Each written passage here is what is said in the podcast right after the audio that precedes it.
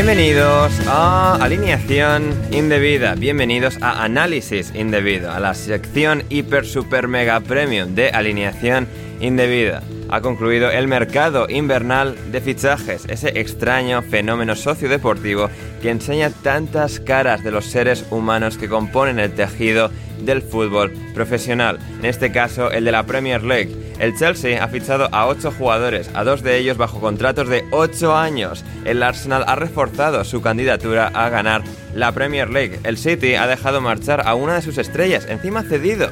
Todos los de abajo han movido todas las fichas posibles para no ser a final de temporada uno de los tres últimos. Hoy repasamos todos los fichajes del mercado invernal y esto es alineación indebida. Y para hacerlo, hoy me acompaña una persona, es un fantástico analista de fútbol, de balompié, de la pelotita, de la caprichosa. Su nombre es Rodrigo Cumbraos. ¿Cómo estás, Rodri? Pues bien, bien, contento, calmado, eh, bastante descansado tras el fin del, del exhaustivo mercado de traspasos de invierno, que creo que es incluso peor que el de verano porque se concentra toda la cantidad de noticias en cosa de 10 días, que son los últimos 10 días del mercado. Exacto.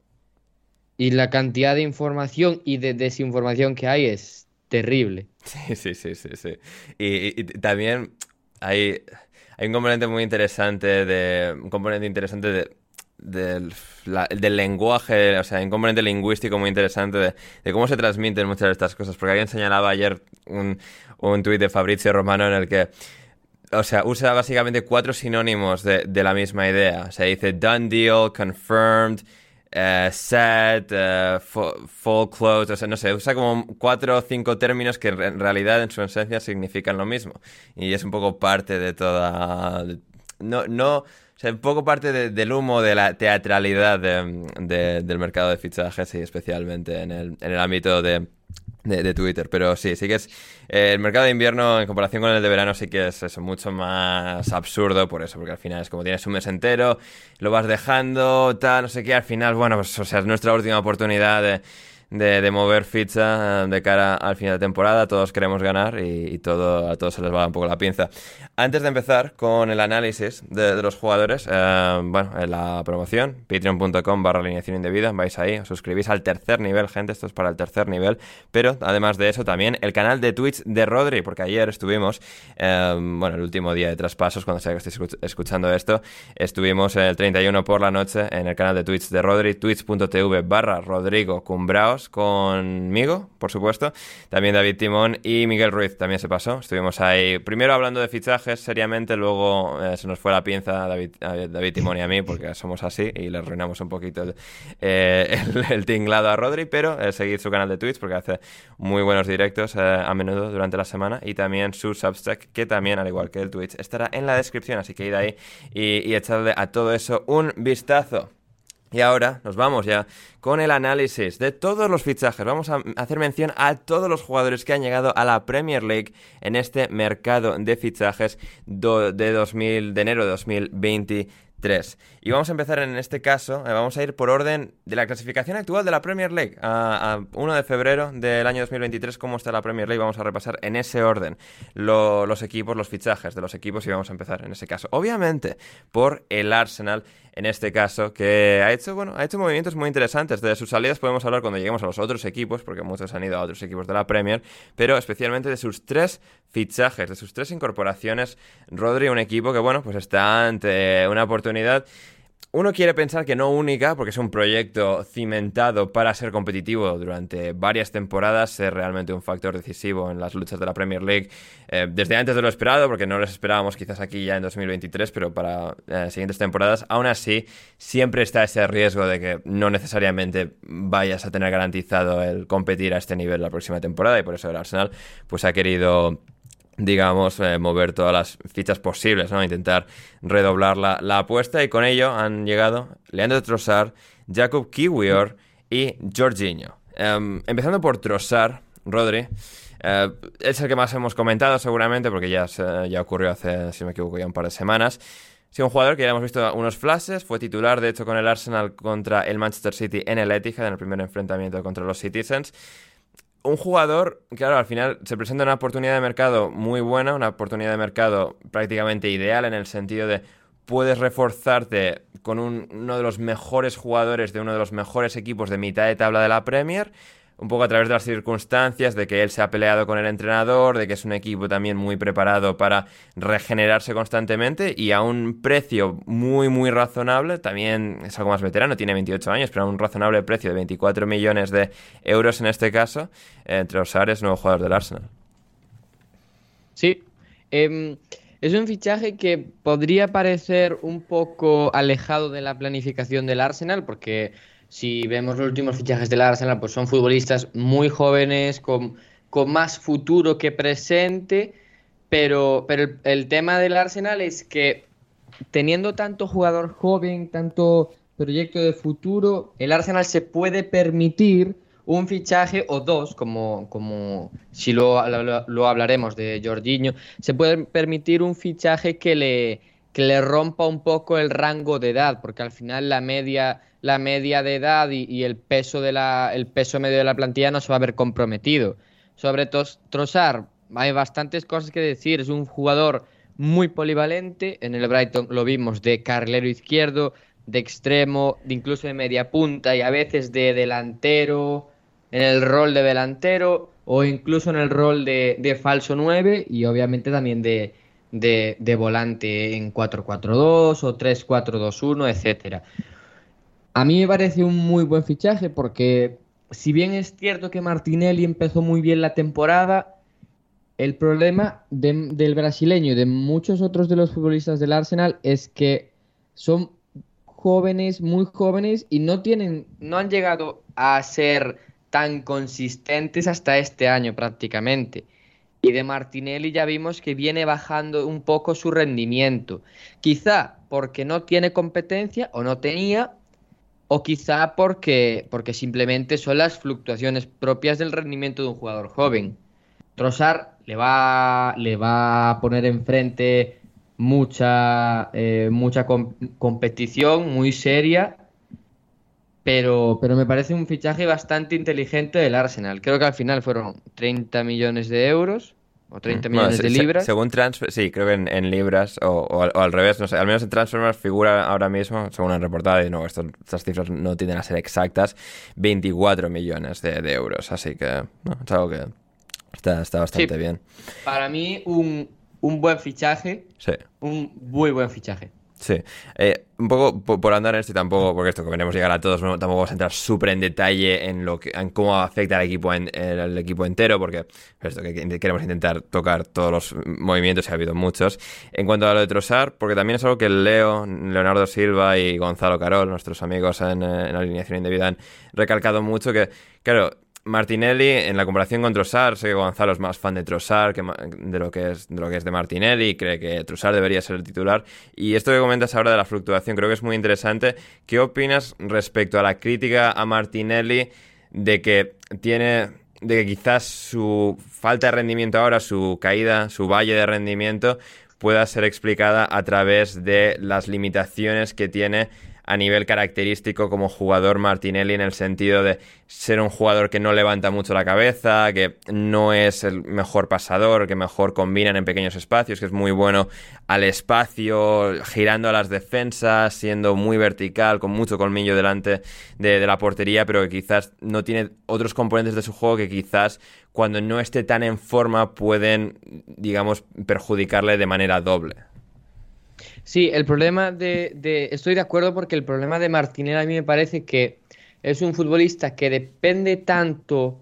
Su, su juego depende tanto de, de, lo que sea capaz de producir en el uno contra uno, en el, en el duelo individual, que además el, que no es capaz de, de, de, ofrecer algo ahora mismo que no dependa de, de, la confianza que pueda tener a la hora de eso, de duelos individuales, de llegar a la línea de fondo. Porque claro, como bien dijiste tú, no es un futbolista, no es Saca, por ejemplo, que sí que tiene calidad en el pase, que es capaz de dar una asistencia sin tener que llegar a la línea de fondo y sin que sea centrando.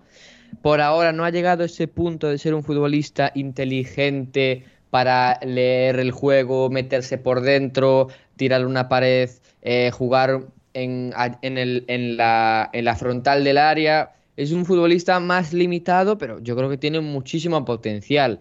Y claro, el tema es, es ese, que si no es un futbolista que en estos momentos igual ha bajado un poco en confianza, esa confianza repercute sobre todo en acciones en las que únicamente participa él, que son, pues eso, recepciones abiertas em, en banda en las que él tiene que jugarse la, tiene que jugarse la vida ante un defensor, tiene que conseguir eh, situaciones, crear situaciones de peligro para, para de manera individual y ahí creo que sí que tiene un problema eh, el brasileño si no consigue recuperar esa frescura, esa, mm, esa capacidad para conseguir diferentes soluciones, si, si no le sale lo primero que intenta. Creo que es un futbolista que tiene que crecer y, y tiene mucho, mucho rango de crecimiento disponible. Sí, estoy, de acuerdo. Y luego tenemos a otro, bueno, italo-brasileño, en este caso, Jorginho, eh, nacido en Brasil, nacionalizado italiano, que emergió en las, bueno, en divisiones inferiores del fútbol italiano, llega al Nápoles, al Napoli de, Maurizio Sarri, se convierte en una superestrella, por la que luego el Chelsea, que había contratado a Maurizio Sarri, pues mueve ficha para contratarle a él también, y ha sido un jugador que ha dejado huella en el Chelsea, que tiene unas, unas limitaciones, unas características muy particulares en su juego que han hecho que no haya sido quizás tan adorado por el público, la afición, porque sí que quizás sus, el tipo de limitaciones que tiene son muy obvias, muy, muy explícitas, pero que al, mismo tiempo pues, ha sido un jugador trascendental con Sarri cuando eh, ganan la, Europa League, se vuelven a clasificar para la Champions. Eh, con Lampard al principio sí, luego decae, Lampard no termina de saber encontrar o maximizar sus virtudes y luego de nuevo con Tuchel vuelve a,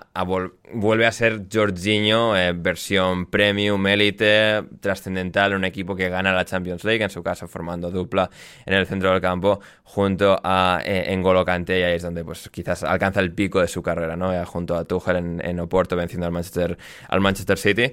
Y claro, ahora pues después quizás ya de una, un declive natural en su carrera, 31 años, un jugador que nunca ha sido especialmente rápido, algo que salió un poco de la nada, de un momento para otro, no que el Chelsea seguía ahí, o sea, cual, o sea, búfalo contra, contra una pared em, intentando el fichaje de Enzo Fernández para conseguir algo de algo de dinero, eh, simple y llanamente de cash flow para, para que, bueno, pudiesen agilizar todavía más eh, la llegada de Enzo Fernández, decidieron prescindir de alguien pues que ya mm, digamos, de forma parecida a Kanté, no va a ser alguien trascendental en el futuro, incluso medio del Chelsea, ¿no? Pues mira, eh, partimos ya camino con Jorginho, pasamos página, nos vamos con Enzo Fernández, le agradecemos a todo, todo lo que ha hecho Jorginho por nosotros.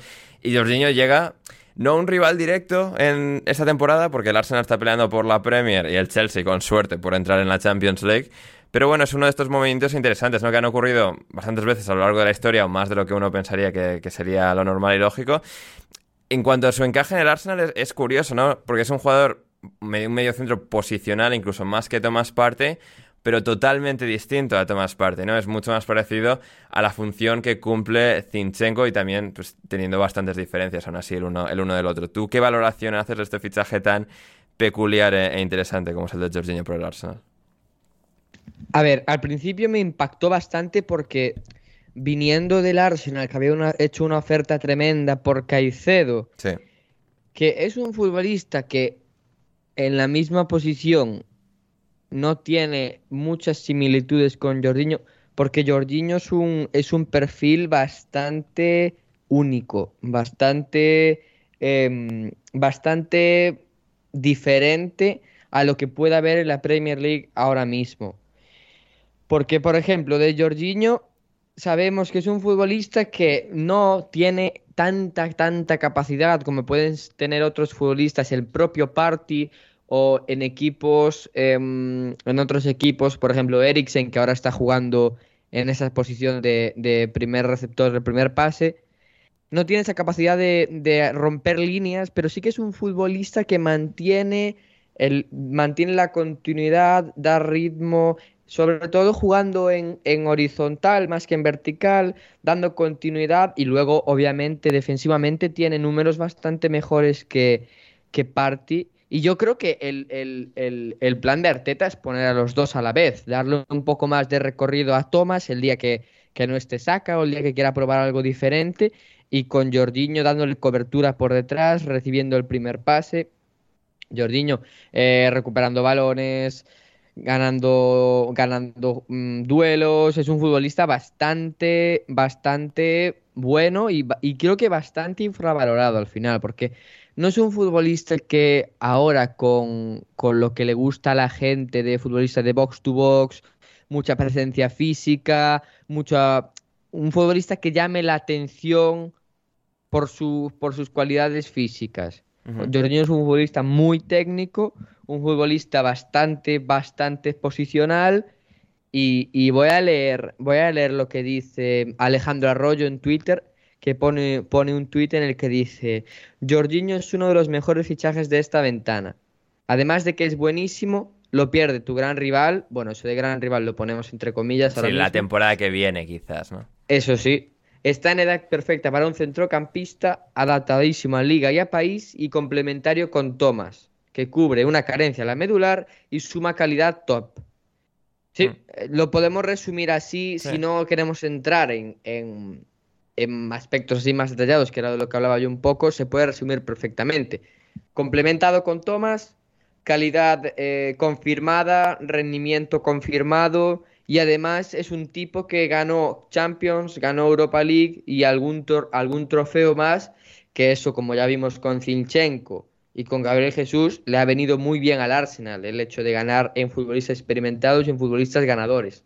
Hmm, sí, sí, absolutamente.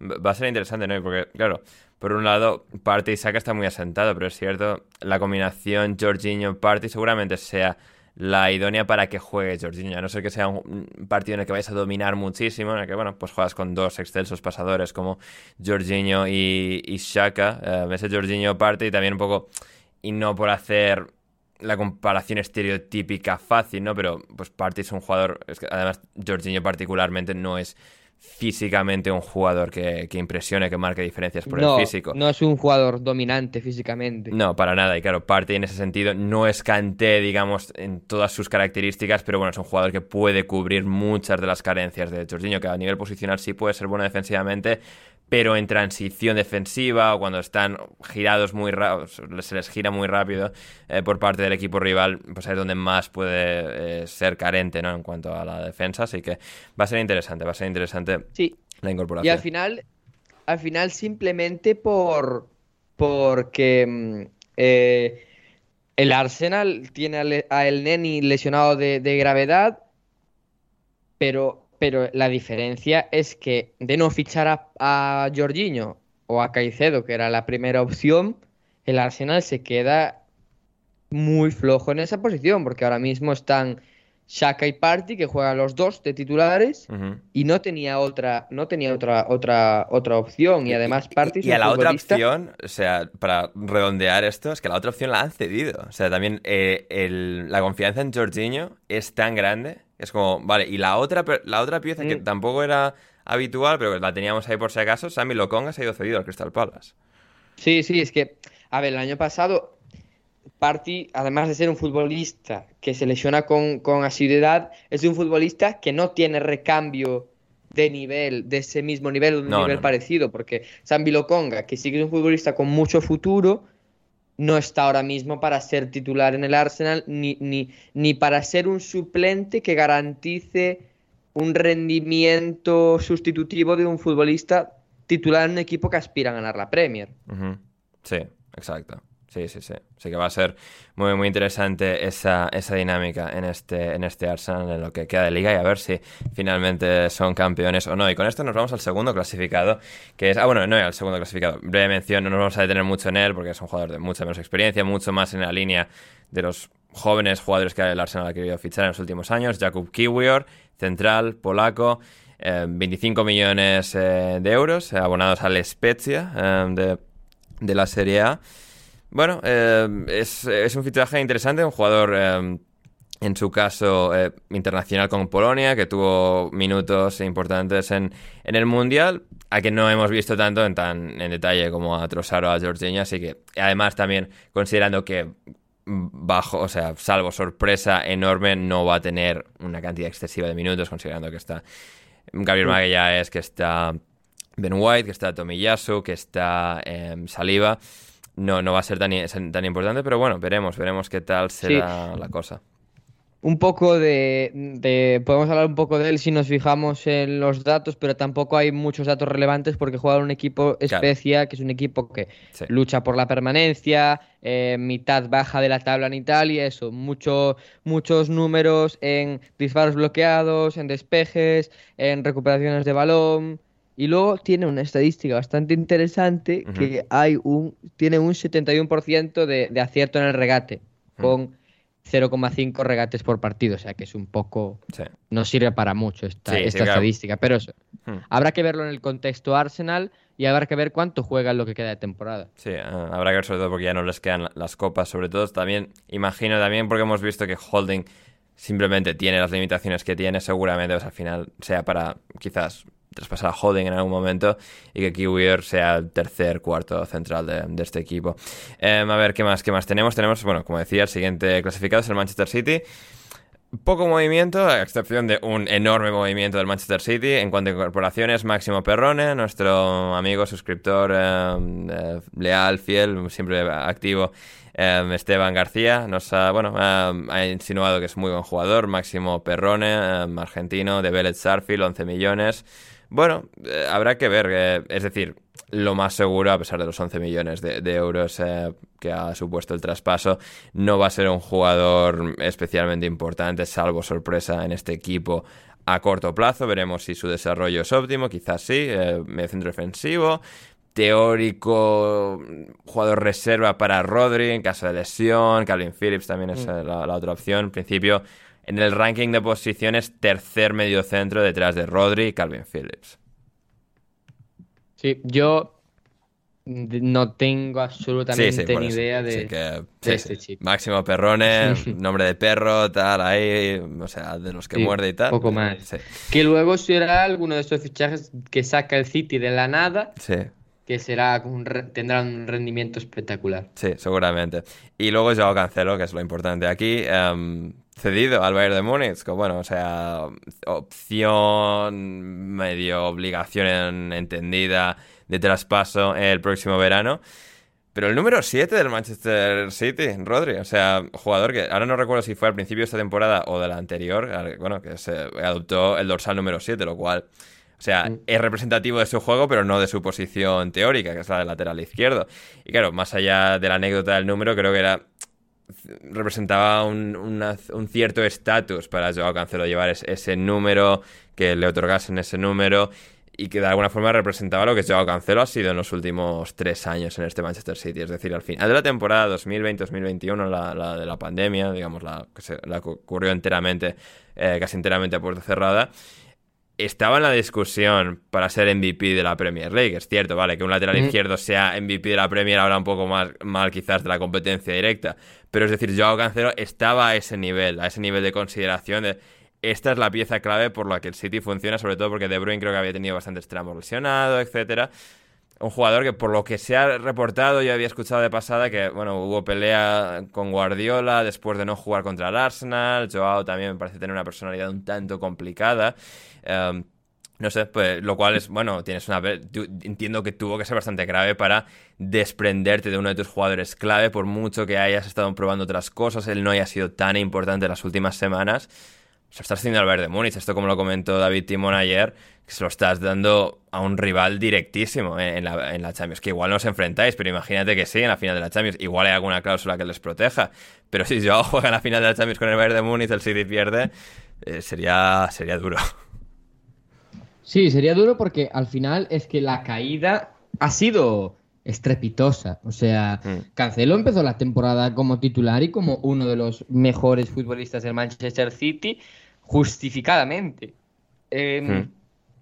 Se nos han ido los dos siete de Manchester en menos de en menos de seis meses. Es verdad. Bueno, menos los dos siete de Manchester, los dos portugueses, los dos, bueno, yo no tanto porque es imposible serlo tanto, pero bueno, personalidades así poco, poco eh, sí, complicadas. No, personalidades complicadas, parece, por lo menos. Hmm. Pero sí, es que A mí me, me llamó la atención, me llamó la atención, porque sí que Guardiola había comentado recientemente con lo de Bernardo Silva y otros jugadores que, bueno, que sonaban para irse, que lo más importante en una plantilla es tener a los futbolistas contentos. De hecho, recuerdo unas declaraciones de Guardiola hace no mucho, hablando de la importancia que tenía Julián Álvarez, creo, porque siempre llegaba a los entrenamientos sonriendo y que eso transmitía mucho al grupo. Igual él, en una temporada que está siendo bastante complicada para el City, a pesar de, que esté segundo y, que Haaland esté funcionando muy bien, que era, que era el principal objetivo del, del mercado de verano, está siendo un City un poco, ¿cómo decirlo? Un poco menos regular que otros años. Hmm, exacto. Yo creo que ahí le, la bajada de rendimiento de Cancelo tiene bastante que ver, la verdad. Hmm. Pero, pero eso es lo que decías tú. El City pierde a un futbolista muy bueno, lo gana el Bayern y a ver dónde lo utiliza el Bayern. Porque claro, yo creo que hay también bastante diferencia entre el Cancelo que juega casi como extremo, interior, eh, futbolista muy adelantado en el City.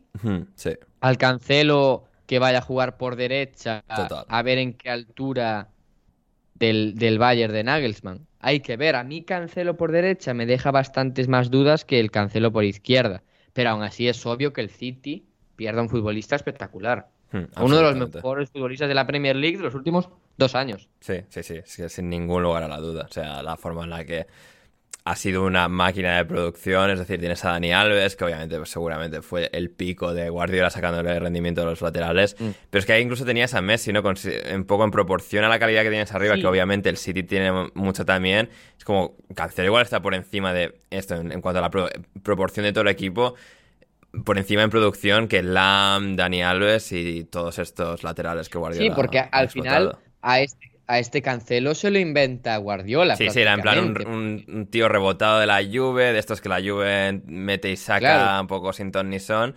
Y claro, pues bueno, un lateral ahí va a hacer bulto con Danilo, jugará tal y... Claro, por la para jugar por la derecha, pero Guardiola se lo inventa por la izquierda y le sale como si hubiese sido un fichaje de... O sea, el, Cancelo de, de lateral izquierdo que, que, lo tienes que fichar de un equipo, imagínate que tienes que ficharlo del Leicester, te vale una pasta. Sí, sí, sí, Sí, sí, y al final el City creo que se lo, se lo lleva por 30 millones y Danilo o algo similar. exacto, sí, diría que, diría que fue algo así. Así que va, a ser interesante ver, cómo, cómo, se desarrolla eso. En el tercer lugar de la clasificación actual de la Premier League tenemos obviamente al Newcastle United empatado a puntos con el Manchester United. En el Newcastle, bueno, em, Anthony Gordon, Harrison Ashby y um, Garang Kuol. Em, Ashby, 21 años, lateral derecho, llega del West Ham por 3 millones y medio prácticamente de, euros. Garang Kuol, un extremo derecho que llega de Australia, el australiano de origen sudanés del sur. Y bueno, pues bueno, fichaje interesante, Central Coast Mariners, veremos si acaba evolucionando un jugador eh, titular en la Premier League, pero eh, de las tres incorporaciones, eh, Rodri, Anthony Gordon, 45 millones del Everton, fichaje interesante, lo comentamos el otro día, ¿cuál es tu perspectiva de Anthony Gordon y el impacto que puede tener en este equipo que quiere clasificar para la próxima Champions League? A mí, Anthony Gordon me genera una opinión que ni es tan mala como a los que no les gusta Anthony Gordon, ni es tan buena. He leído por ahí, o sea, extremo de mitad de tabla de Championship. Sí, eh, sí, y sé de quién lo leí, porque yo también leí ese, exactamente ese mismo tweet, creo. Pero a mí me parece un futbolista eh, con mucha proyección, pero con un presente que no creo que valga 45 millones. Exacto. Sinceramente. O sea, es un futbolista que sí, que tiene mucha velocidad, mucho desborde. Es, por poner algún perfil similar, es lo que Brian Hill era en sus inicios, un futbolista pegado de banda natural, aunque ahora ya sí que se haya adaptado a jugar a veces por la izquierda. Un muy buen centrador, pero un chico al que le falta, creo que le falta bastante para llegar a ser el producto final. Hmm. Y le falta generar números, no solo goles, sino asistencias también. Y creo que esa imagen que, sea, que, sea él, que, sea el, que él mismo se ha generado de futbolista conflictivo, dentro del campo me refiero. Sí, sí, sí. Con que está todo el día metido en, en tanganas, recuerdo una con Trippier, que luego el, el Newcastle utilizó para, para promocionar el, el, fichaje. Recuerdo también varios, varios debates sobre alguna situación en la que, en la que había, se había, había simulado, se Sí, había sí. tirado a la Pi- pi- piscina. Piscinero bueno, sí, sí. Sí, sí. Eh, es eso, me, me deja bastantes dudas. Me parece que si se le cuida, se le se trabaja con él, puede dar un futbolista impresionante, un posible internacional con Inglaterra, pero ahora mismo me, me deja un poco eh, a medias, Hmm, a medias. Eh, Estoy de acuerdo, estoy de acuerdo. Y creo, o sea, el fichaje se va a valorar de, do- de dos maneras en, en el futuro. Si sale muy bien, si la evolución es óptima, si gracias a estar en un buen equipo, muy bien entrenado como es el de Eddie Howe, se va a decir, "Buah, qué buen ojo tuvo el Newcastle, etcétera, con, con razón. Pero si sale mal, creo que también va a representar parte de la realidad del Newcastle que creo que la gente obvia de manera voluntaria. Es decir, hay mucha comparación de este Newcastle con el City que empieza a gastar dinero de verdad con, con la llegada del jeque. Creo que al Newcastle, en virtud de lo buen entrenador que se ha dejado, de lo bien que ha funcionado todo tan rápido, de haber conseguido fichajes relativamente baratos como el de Kieran Trippier, que ha sido obviamente trascendental en este equipo, creo que se ha exagerado lo bien que ha fichado el Newcastle. Porque el Newcastle ha gastado mucho dinero y te dirán, bueno, pero han fichado muy bien. Sí, pero también gracias a que Eddie Howe creo que es mejor entrenador de lo que era pues Mark Hughes, por ejemplo, en 2008 eh, 2009. Es decir, creo que hay mucho revisionismo sobre que, bueno, el City es que fichó sin ningún criterio y tal. Fichó buenos jugadores, pero pues Roque Santa Cruz no funcionó, Robinho no funcionó. Y creo que eso ha distorsionado un poco el debate que creo que de alguna forma no son tan diferentes el, ese City de este Newcastle, Mm. simplemente al Newcastle le está saliendo mejor. Así que va a ser interesante, va a ser interesante lo de, lo de Anthony Gordon. Y luego tenemos al Manchester United, eh, Rodri, Bud Beckhorst, Jack Butland, Marcel Savitzer. Butland, bueno, o sea, sale de Dubravka, entra Butland para ser segundo o tercer portero, muy bien, tal, ahí, eh, para, para ser enfocado de vez en cuando en, en el banquillo cuando se estén enfocando a otros. Y luego tenemos Beckhorst y Savitzer. De lo visto por Beckhorst, creo que bien, ¿no? O sea, Marcial creo que estando a tope, en ritmo, en forma, será él el titular. Y luego la perspectiva de pelear por la Premier el año que viene con un delantero de todavía más pedigrí si es que consiguen encontrarlo. Eh, creo para la situación y para potencialmente quedarse más allá de sucesión del Burnley como segundo o tercer delantero, jugador de rotación, con buen toque para ser un delantero tan grande. Eh, ¿Qué te parece? Me parece que por perfil la idea es buena, pero es el futbolista y no el perfil el que me deja más dudas. Es decir, la idea de tener un futbolista que sea una enorme presencia física, un, un selluelo para los, para los defensores, que permitan, pe- permita liberar de algunas funciones a, a los que futbolistas que tienen alrededor, ya sea Bruno, ya sea los extremos, y que además eh, esté presente en el área a la hora de finalizar ocasiones, etcétera, etcétera, etcétera. Me parece el perfil que tenía que buscar el United. Hmm. Obviamente, a partir de ahí ya los nombres y la calidad de los jugadores varía un montón. Tenías opciones principales e inasumibles en invierno, como pueden ser eh, Víctor Osimhen, como podría ser Harry Kane, como podrían ser otros delanteros, eh, Benjamin Sesko, el del, el del RB eh, Salzburg. Y claro, al final tienes que recurrir a un futbolista que venía de tener bastante poco peso en el Barley, el año que descienden, Hmm. y llegaba como uno de los futbolistas principales. Eh, un futbolista que estaba jugando en Turquía, que sin querer desprestigiar a la liga turca, Sí, sí, es, pues es podemos entender qué tipo de jugador se va a jugar a Turquía. Exacto. Y un futbolista que, bueno, viene a hacer un mundial en el que metió goles importantes, sí, pero no deja de ser un futbolista que no tiene el nivel del United. De un United Hmm. Que aspira a cosas importantes. incluso como tercer delantero, es decir, si fichan a otro y Marcial se mantiene como alternativa, segundo y Beckhorst es bueno, hay recursos. Yo me lo creo como, como, delantero, como delantero suplente, como alternativa en días que tengas que buscar hmm. pues, ser más directo, pues eh, pasarte varias eh, líneas del campo y llegar al área rápido. Claro, ahí es, un muy, es una muy buena referencia, un muy buen futbolista. Pero, por ejemplo, yo lo vi el día del, partido contra el Crystal Palace y la gente te intentaba convencer de que sí, que el gol del United, el primer gol de Bruno. Creo que en este programa se, intentó convencer de esa misma narrativa. llega, llega porque, porque se hace un movimiento que sin Bejos no habría llegado. Hombre, vale. Si nos vamos al micro detalle, lo entiendo. Pero no me parece que su importancia por ahora haya sido tan relevante en el United y no creo que la vaya a tener. ¿Marcará goles? Marcará goles, porque es un buen delantero y es un delantero con buen olfato de gol. Hmm. Pero no creo que sea la diferencia entre un United que vaya a pelear. Es que no sé qué puede pelear el United ahora. Yo lo veo fijo en Champions. Mm. Mantener. Sí, bueno, mantener eso. O sea, va a ser una pelea. O sea, va a ser una pelea porque quieres pensar que Tottenham, Liverpool, Chelsea, alguno va a presentar amenaza. Así que. Claro. Sí. sí. yo no creo que vaya más allá de un parche para mantener la posición que ya tiene el United. Sí, sí, sí, porque al final es eso que pues vamos a creo que es mejor esto que vamos a poner a Rashford de 9, a Bruno Fernández de 9, a Elanga de 9. O sea... Sí, porque al final, si tú tienes a Rashford de 9, estás perdiendo a un Rashford super top, estás dándole minutos en una posición en la que no va a jugar en el futuro. Claro. Exacto, sí, sí, sí, totalmente.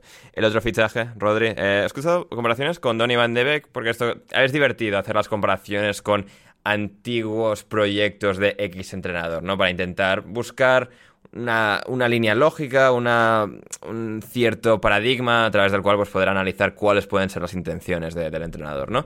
Savitzer no es Christian Eriksen, es un jugador muy diferente. Creo que la comparación con Van de Beek está bien traída en el sentido de ser un jugador más parecido a Van de Beek de lo que es parecido a Eriksen. Va a ser un United un poco distinto, porque bueno, puede que juegue Fred mucho, puede que juegue él mucho. Al lado de Casemiro, Bruno Fernández es otra delicadeza en el pase, es otra capacidad para marcar el tiempo de los partidos.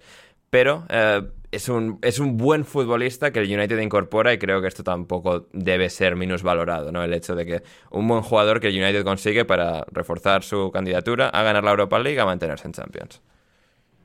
Sí, a ver, em, lo, lo contaba ayer Miguel en el, en el directo y decía que sí, que claro, que el recambio está bien cuantitativamente, es un futbolista de calidad pero es un futbolista que no viene para ser un uno para que entre Eriksen y salga Savitzer y todo siga igual. Sí. Porque son futbolistas bastante, bastante diferentes. Savitzer es un futbolista mucho más de llegada, con más presencia en el área, más enfocado a, mm, al, creo, estoy comprobándolo, más enfocado al gol que, a las asistencias. Y, y, no es un creador de juego como sí que, como sí que es como sí que es Eriksen. Eh, Savitzer viene una temporada sin ninguna importancia, de dos temporadas, sin, y sin importancia prácticamente. Este año 600 minutos y el año pasado 900 minutos, son números bastante, bastante bajos. Este Sobre todo cuando es el mismo entrenador que, te ha traído del equipo anterior. Claro, el entrenador que te trae del equipo en el que él te entrenaba. Sí, sí, sí. En el, sus dos últimas temporadas en el, en el Leipzig son muy buenas. Son de nueve goles, siete asistencias y de ocho goles y tres asistencias. Pero yo creo que es un futbolista bastante diferente. No tiene esa capacidad de ordenar el juego, de dirigir el juego desde el primer pase, como estaba siendo Eriksen ahora en el, en el United y que empezó siendo con, con Conte en el Inter, un futbolista, un regista, un, un director de juego. pero incluso en el Tottenham, aunque jugaba más arriba, tiene otra capacidad para que el, juego gravite a, su, alrededor que, que Savitzer. Sí, pero ya Pochettino recurría a, a Eriksen cuando no estaba Dembélé para, para que fuese el primer iniciador de juego y para que y, y se le sacó, se le perdió cerca del área y se le ganó en la base pero Savitzer es, muy, es bastante diferente. Es un acelerador, es, un, es un jugador es un lanzador, pero Sí, de, de sobre agarrar el balón y irse, irse es él para adelante también, o sea, sí. Claro. Claro, claro. El, el tema de la diferencia más grande yo creo que es que Eriksen llega, llega primero el balón y luego llega Eriksen y muchas veces con Savitzer llega primero Savitzer y luego el balón. No sé si me explico. Mm, es decir, Eriksen lanza y Savitzer está o llega para, Se- para, se lanza a sí mismo para con el ser balón. el que remata. Claro. Sí, sí, sí. Eh, no, bien, bien, va a ser interesante. Va a ser interesante. También se ha dicho que el United fue preguntando por Gravenberch, les dijeron que no, y bueno, y luego, hey, Savitzer, ¿qué? Bueno, Savitzer sí. Así que, bueno, aquí estamos. Em, el Tottenham, Rodri, quinto clasificado.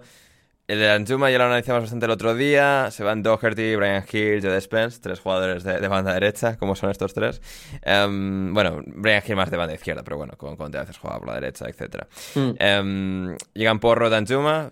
Eh, al final salen tres, entran dos. Creo que el Tottenham sale ganando porque Porro tiene más potencial inmediato, más presente que Spence, Doherty.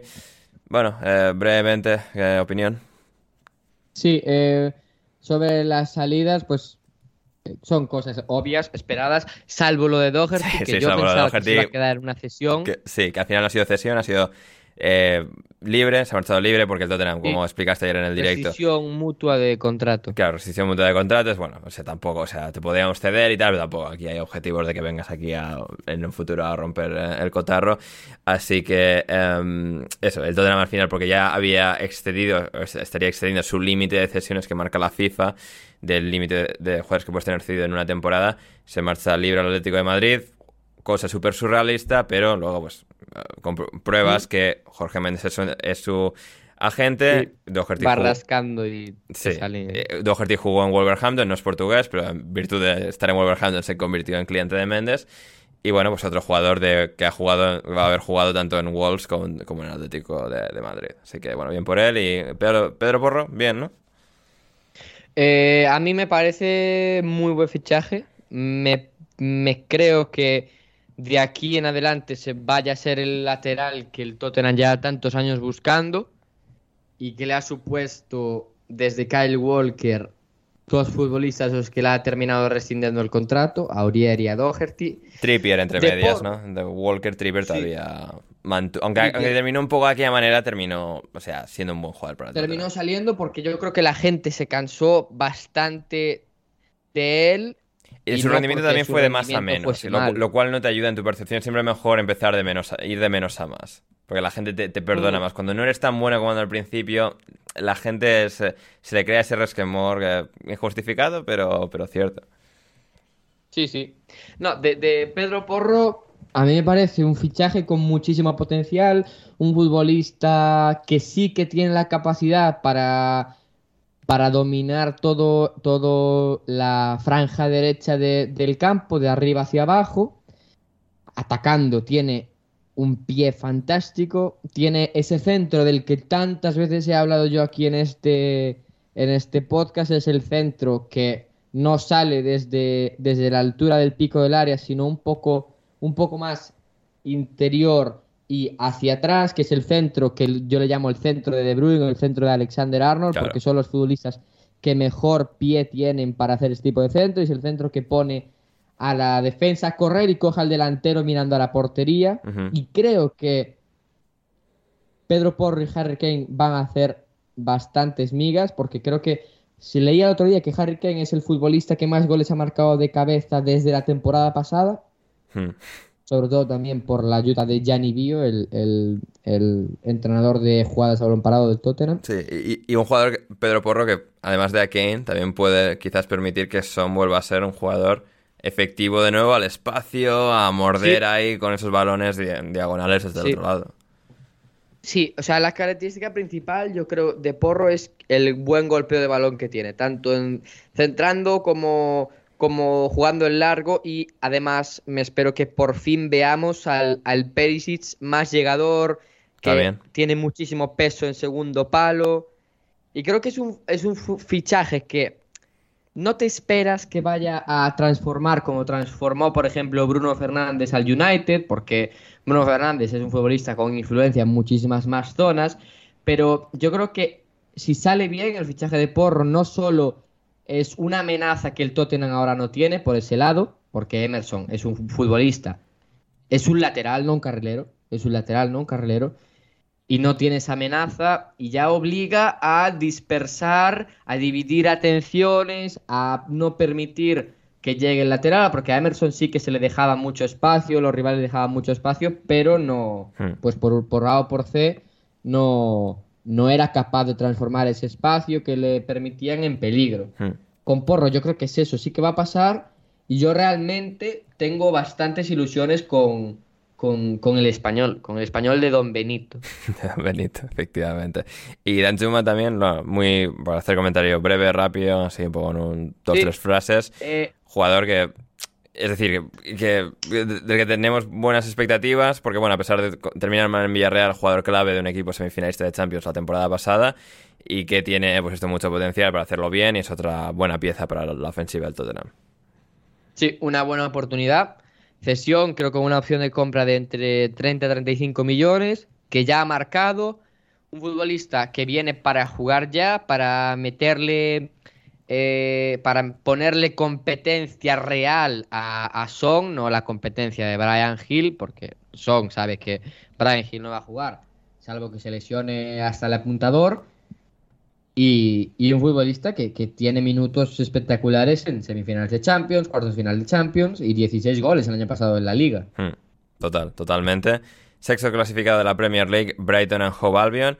A ver, em, hay dos fichajes aquí, no tenemos ni la más remota idea de quiénes son, solo decir que confiamos plenamente que van a ser superestrellas del fútbol porque los acaba de fichar el Brighton. Facundo Buonanote de Rosario Central por 6 millones de euros y Yasin Ayari por 4 millones de euros del AIK de Solna en Suecia. Eh, Ayari, el sueco, es medio centro y Buonanote es, bueno, centrocampista de ataque, media punta, no sé hasta qué punto podrá jugar por banda, pero esas son las dos incorporaciones de- del Tottenham. Luego Aaron Connolly también es entre comillas incorporación porque se acaba su cesión en el Venecia, lo cual es triste porque ahora se va a dar en plan cedido a la típica cesión random al Hull City. Y claro, es como, joder, que Mm. hubiese molado Co- Connolly, un delantero muy malo irlandés, jugando bien en la segunda italiana. No ha sido el caso. Ayer y buena noche, o sea, tenemos fe ciega y ya está, ¿no, Rodri? Sí, Sí. nada, Bien, bien. nada, nada que añadir. Maravilloso. Y, y estoy contigo en lo que muy probablemente sean grandes fichajes. Sí, exacto. Séptimo clasificado es el Fulham. A ver, aquí, aquí sí que, bueno, aquí sí que hay algo más de, de carne en, en el hueso. Tenemos a Sasa Lukic, Shane Duffy, que ya est- estaba cedido, traspasado ya eh, definitivamente del Brighton, Cedric Soares cedido del Arsenal, y luego, bueno, un par de jugadores que vuelven de, de cesión. Hostia, no caer estaba cedido en el Bolos de Grecia, eh. Hostia, esto no lo sabía. Uf. Joder, eh, la, la vida, eh. La, la vida, joder. Em, y bueno, se va al Huddersfield ahora cedido, eh. Bueno, a ver, a ver si en Championship recupera un poco. Yo era muy, muy, muy de no caerte en la época, eh. De hecho, uno de mis artículos favoritos que jamás he escrito em, en la mediaingresa.com 2017 sobre el ascenso del Brighton con no caer de máxima eh, estrella. Eh, buscadlo por ahí, gente. Em, pero sí, en todo caso, en los, en las incorporaciones, Sasa Lukic eh, y Cedric Soares. Eh, que, ¿Alguna opinión de, de ambos? Lukic tiene buena pinta, en plan como medio centro que puede elevar Sí. el nivel de Harrison Reed. Sí, justo, justo estaba buscando eh, aquí en, en FBref sobre Sasa Lukic y además de tener un nombre bastante molón, lleva dos goles esta temporada con, con el Torino, que es un equipo que a veces parece que va a pelear por Europa y otras veces parece que va a pelear por el descenso. Pero mucho pase completado. eh, ¿qué más? ¿Qué más podemos decir de él? Defensivamente, pues tampoco es gran cosa, pero, Pero está Paliña para eso, se supone, ¿no? los datos. Sí, Sí. Y defensivamente siempre es un poco más difícil pillarle eh, el punto a través de las estadísticas que hay actualmente Sí, disponibles. eso es, eso que, sí, sí, imagino que un, un, un mediocentro, un interior para acompañar a, a Paliña, Hmm. eh, para darle cobertura a, a, a Andreas Pereira o a Harrison Reed. En fin, yo creo que un, un, comodín para el medio campo del Fulham. Sí, y Suárez... Que sí que estaba un poco corto también. Sí, un, poco- un también. pelín corto ahí. Sí, sí. Eh, Suárez, nuevo lateral titular, eh, ¿mejora a lo que había? Eh, pues yo creo que no va a ser titular, creo. Diría que no va a ser el titular. titular ahora mismo es... ¿qué sé? Tete, Kenny Tete. Tete, claro. No sé. Sí, el otro día no sé quién era un vídeo, no sé si era de un compañero suyo del Fulham que decía quién es el lateral más difícil de superar en la Premier League y decía Kenny Tete, que lleva cuatro asistencias este año, no está nada mal y, y me parece bastante buen futbolista. De Cedric, pues buen pie, eh, capacidad para llegar a la línea de fondo y poco, poco más. Yo creo que Ya. el Arsenal se deshace de él para, para quitarse una ficha de en medio. Sí, porque Tomiyasu ya, ya es el... Es decir, es el comodín de facto para toda la defensa. En plan, cualquiera de los dos puestos Sí. de central y el lateral derecho de Ben White. De hecho, el año pasado al Arsenal se le escapa la Champions cuando Cedric empieza a tener que jugar por la lesión de Tomiyasu. Sí, exacto, exactamente.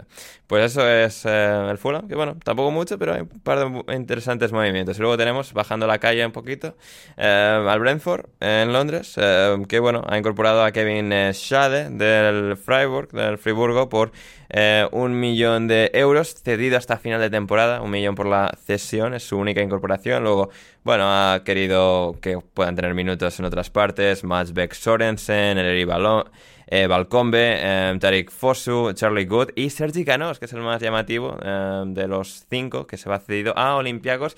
Se ha dicho que, bueno, que es en plan, como no está teniendo minutos, él quiere jugar, ser importante. Le cedemos a Olympiacos, pero no descartemos eh, renovar su contrato el año que viene. Hay una cláusula y tal, un poco en función de cómo salga. Es decir, es en plan para que Sergi Canos pueda volver, a- volver digamos, a recuperar momentum, recuperar inercia y a partir de ahí ver, eh, ver qué tal eh, el año que viene. Pero bueno, es un movimiento interesante. Y la de Kevin Schade, eh, 21 años, extremo derecho, eh, Friburgo, no sé, ¿alguna mínima referencia? Nada, Nada, nada vale, de nada. Lo, descubriremos todos juntos, para- gente. Eh, ¿No es bonito eso? O sea, descubrir las cosas en grupo. Pues es- Kevin Schade va, va a ser eso. Así que, bien. Eso es. Sí. A ver, y después del Brentford tenemos al Liverpool. Tan, tan, tan. Em, bueno, aquí hay drama, eh, suspense, eh, bueno, cosas que están pasando. A ver, eh, el Liverpool está en venta, para empezar. Esto creo que no se mencionó suficiente. El Liverpool ha perdido. Cosas, cosas que están pasando es un guiño a, a Gerard Romero con su famoso están pasando cosas. Ah, no, no, no la- no ha sido un guiño consciente, pero igual subconsciente, ¿eh? Igual ha sido subconsciente. De, Sí, de sí. tantos memes de, de Gerard Romero. Em, a ver, están pasando cosas. El Liverpool está en venta. em, John W. Henry, el grupo Fenway, está en venta el Liverpool. El director deportivo de años y años y años en el Liverpool, que era Michael Edwards, piedra angular de todo el funcionamiento directivo, em, operacional de, del Liverpool, se marchó em, a final de la temporada pasada. Y empie- es una de esas cosas que va, como no le ves eh, públicamente, pues no está quizás tan en mente, pero es una de estas cosas que acaban teniendo peso. Y viendo cómo el Liverpool ha sufrido en el mercado de fichajes de verano y luego en este, quizás eso sea una explicación. El fichaje de Cody. Si quieres seguir escuchando este episodio de Alineación Indebida Premium, nuestra sección Análisis Indebido, ve a patreon.com barra alineación indebida y suscríbete desde tan solo 12,50 euros o 12 dólares al mes, porque creemos que vosotros, nuestros queridos suscriptores, sois el jugador número 12 y por eso, porque solo pueden jugar 11, esto es alineación indebida. Y porque nos gusta comer tres veces al día, gente, somos unos millennials, unos exennials, engreídos y avariciosos, pero bueno, creemos en nuestro producto y sobre todo el de hoy, en el que repasamos todos los fichajes en detalle de los 20 equipos de la Premier League en este mercado de traspasos. No vais a encontrar un análisis mejor, eso os lo aseguro. Así que ahí tenéis el link en la descripción y muchas gracias, de verdad, por considerarlo.